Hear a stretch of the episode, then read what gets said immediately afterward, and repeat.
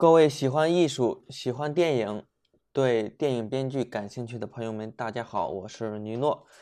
今天呢，继续更新《编剧自习室》这个节目。啊，因为也有一段时间没有更新了。之前停更呢，主要是想升级一下，但是状态呢却遭遇了一个滑铁卢，就是也停更了两个月吧。呃，但是现在呢，状态基本上。呃，有些回暖，所以说基本上也完完成了一些自己的一些更新的一些想法。那么现在继续开始更新这个播客，然后我也是融入了一些自己的一些新的想法吧。OK，正式开启本期播客的这个内容啊，本期播客的主题是审美情感，它是处于。第六章节结构与意义的一个一个主题啊，这个审美情感，我们今天主要是从五个方面来讲一下这个审美情感。首先，第一个是讨论一下故事和意义的这个问题；第二个是一切艺术的来源到底是什么呢？他们是如何做到思想和感情同时接触的？第三个就是如何得到意味深长的情感体验。也是从电影的角度去讲的。第四个是故事到底是理性的还是非理性的。第五个就是，呃，我这一次新加的一个板块，因为我发现你理解一些概念的话，就是假如果你对一些名词不理解的话，这个概念本身就很比较难懂。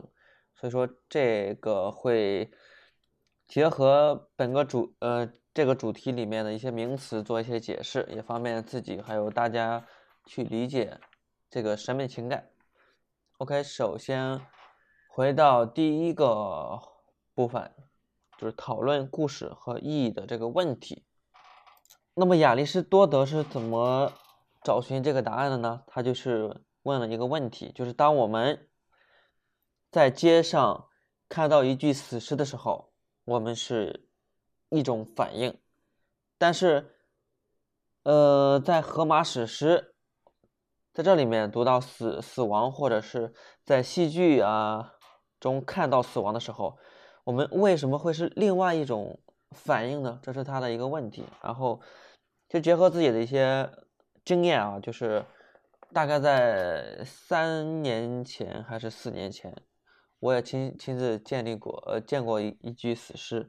啊，那个时候是我，我当时工作是在五楼，然后呃，有一具人就是跳楼了，就是跳楼之后，大概是从十几层跳楼的时候，然后当时有有消息嘛，当时我看的时候，看的时候他他整个尸体已经被盖住了，但是他那个腿啊，就是呃，但是他那个鞋子腿鞋的腿还能看到，然后鞋子已经飞走了一只，其实还挺幸运的，因为当时我没有。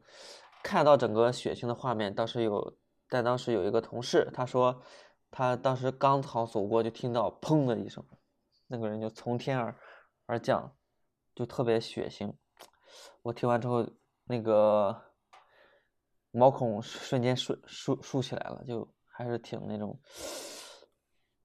害怕的那种感觉。然后，但是就当。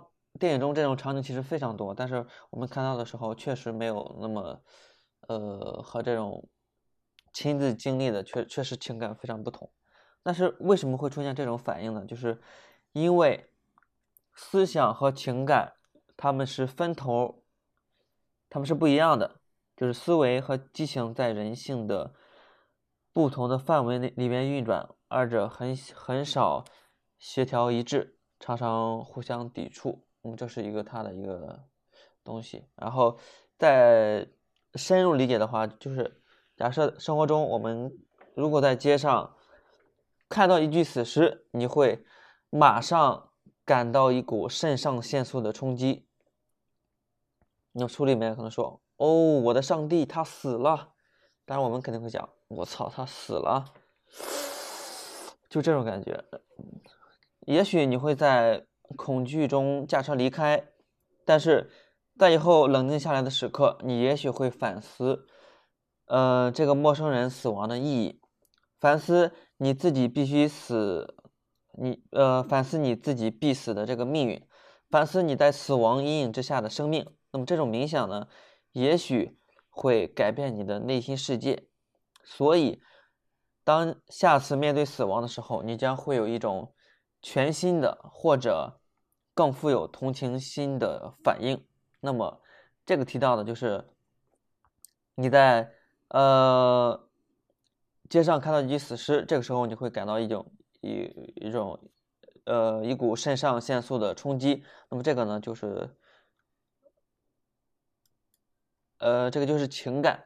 那么当你冷静下来的时候，反思这个陌生人死亡的意义，你思考你今后的一些人生的东西。那么这个就是思想。就是这个一个呃我的一个理解，那么还有其实还有另外一个例子，就是关于呃理想的爱情的这个这个例子，就是你也许会在年轻的时候留下，会在年轻的时候深刻却不明智的思考爱情，你抱着一种非常理想主义的观点，然后这种观点呢让你绊倒。绊倒在一段刻骨铭心但又万分痛苦的恋情之中，那么这也许会让你的心肠变硬，造就出一个愤世嫉俗者，使你在以后的岁月之中，发现仍然被那么多年轻人视为甜美的向往的这种东西啊，是那样的苦涩。那么这个也是一个关于情感还有思想的一个呃一个例子。就是从个人来讲，我之前也是特别的理想主义。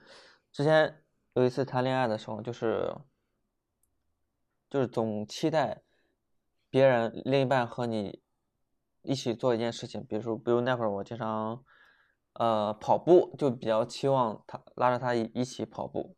但是其实他本身不太喜欢跑步这种感觉。然后这是一个。故事和意义部分的这个这个话题，那么总结一下，就是说，呃，总结一下，从两个方面吧。第一个是知性生活和情感体验两个方这个方面，呃，第二个就是思想和情感的融合这一方面。然后，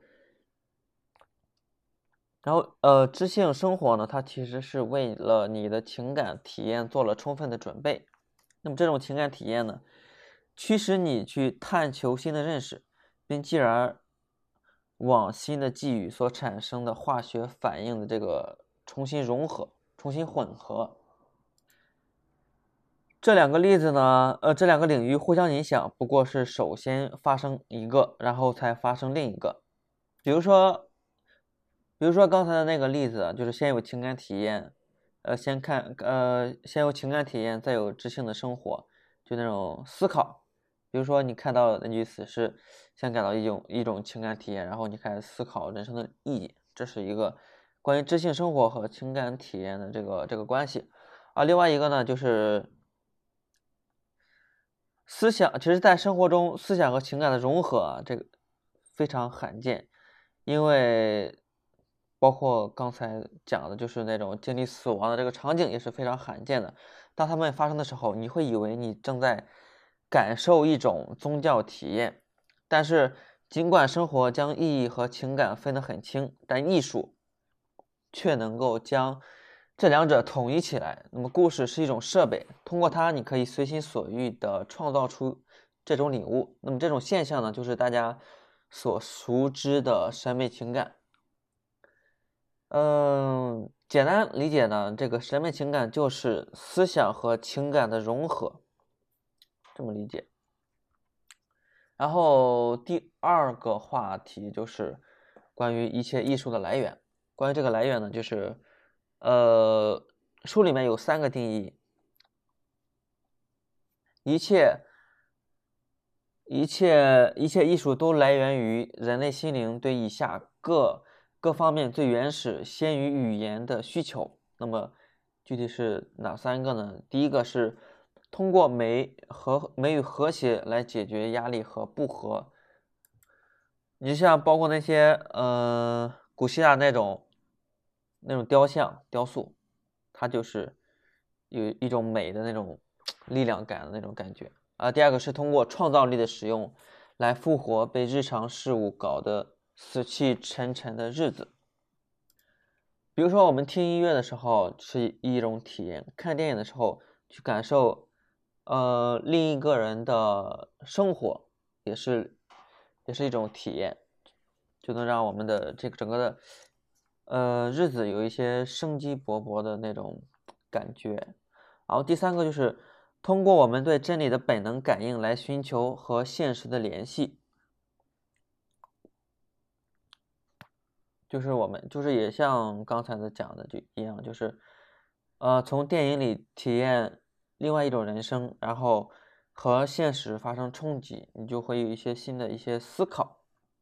那么，其实就像音乐、还有舞蹈、绘画、雕塑、诗词和歌曲一样，故事是审美情感最初的、最后的和情感的呃和永恒的体验，他们是和思想和情感同时。接触，嗯，这是关于艺术来源这一部分的这个内容。然后第三个话题就是如何得到意味深长的情感体验，就是电影它是怎么样得到的。当我们把一个想法，嗯，当当当一个想当一个想法把自己包裹于一种情感负荷之中时候，它会。变得非常强烈，更加深刻，更加难忘。你也许会忘忘记了在街上看到死尸的这个日子，但是哈姆雷特的死却会缠绕你的终生，终身。呃，没有经过艺术加工的生活会让你陷入到一种迷惑和混乱，但是情感体验却能将你所知道的和你所感觉的和谐的融为一体，让你的知识得到升华。并确认你在现实中的位置。简单来说呢，就是一个讲的好的故事，能够给予给你提供你在生活中不可能得到的那样东西。那么这个这种东西呢，就是意味深长的情感体验。那么在生活中呢，体验需要通过事后的反思变得更有意义，而在艺术里面。体验在其发生的那一瞬间，马上就会变得非常有意义。然后呢，就是我我所讲的这些概念啊，在后面会有所解呃解释。比如说这个情感体验，还有什么亚里士多德呀提到的荷马史诗等等，在后面会有一些做一个注释，这样会有大家有一些带着一些问题去思考。然后下一个话题呢是第四个，第四个就是讲一下故事，到故事到底是理性的还是非理性的呢？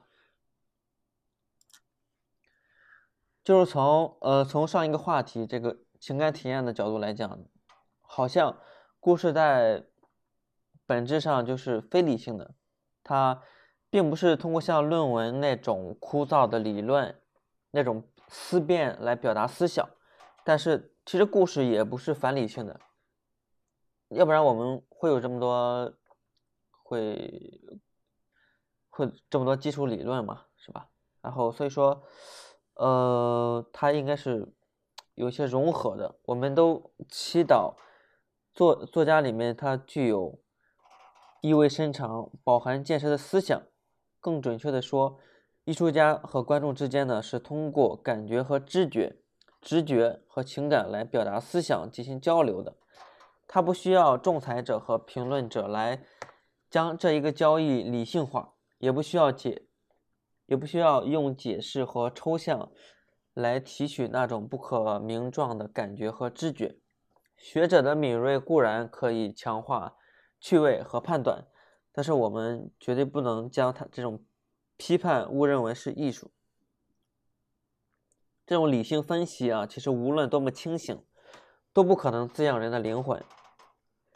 呃，所以说，一个讲的好的故事啊，它既不是对论文那种非常精密啊推理的这种表达，也不是对呃幼稚情感的这种汹涌的发泄发泄。所以说，呃，他的胜利的表现就是在理性和非理性的这种联合。它是一部非理性、既非情感、亦非理性的作品，不可能唤呃同不可能同时唤起我们的同情、移情，还有预感、鉴别等更微妙的这种感官吧。所以它是一个理性和非理性的一个联合。OK，这就是第四个话题吧，就是关于理性还是非理性的一个讨论。那么最后一个就是新加的一个注释或者说说明。首先，这个情感呢怎么理解呢？就是有一个心理学家詹姆斯在他的名著《宗教经验种种》呃这个里面谈到了，就是他认为宗教经验呢是心理意识。对于一种精神的东西的实在性所做出的严肃庄重的反应，而宗教呢，就是个人与他认为的这种神圣的对象保持关系所发生的这个经验和行为。那么整个的宗教的经验呢，大致包括包括敬畏的敬畏的经验、皈依的经验、重生的经验。合一的这种经验、领悟、彻悟的这种经验，像神魄超拔的这种经验，宗教呢经常具有神秘性，不同宗教不同宗教有着不同的宗教体验，也富有神奇的色彩，包括像佛教什么皈依佛门啊，什么这个当然我自己不太理解，因为我本身呃没有信仰哪一个教派，但是从自己的角度理解就是。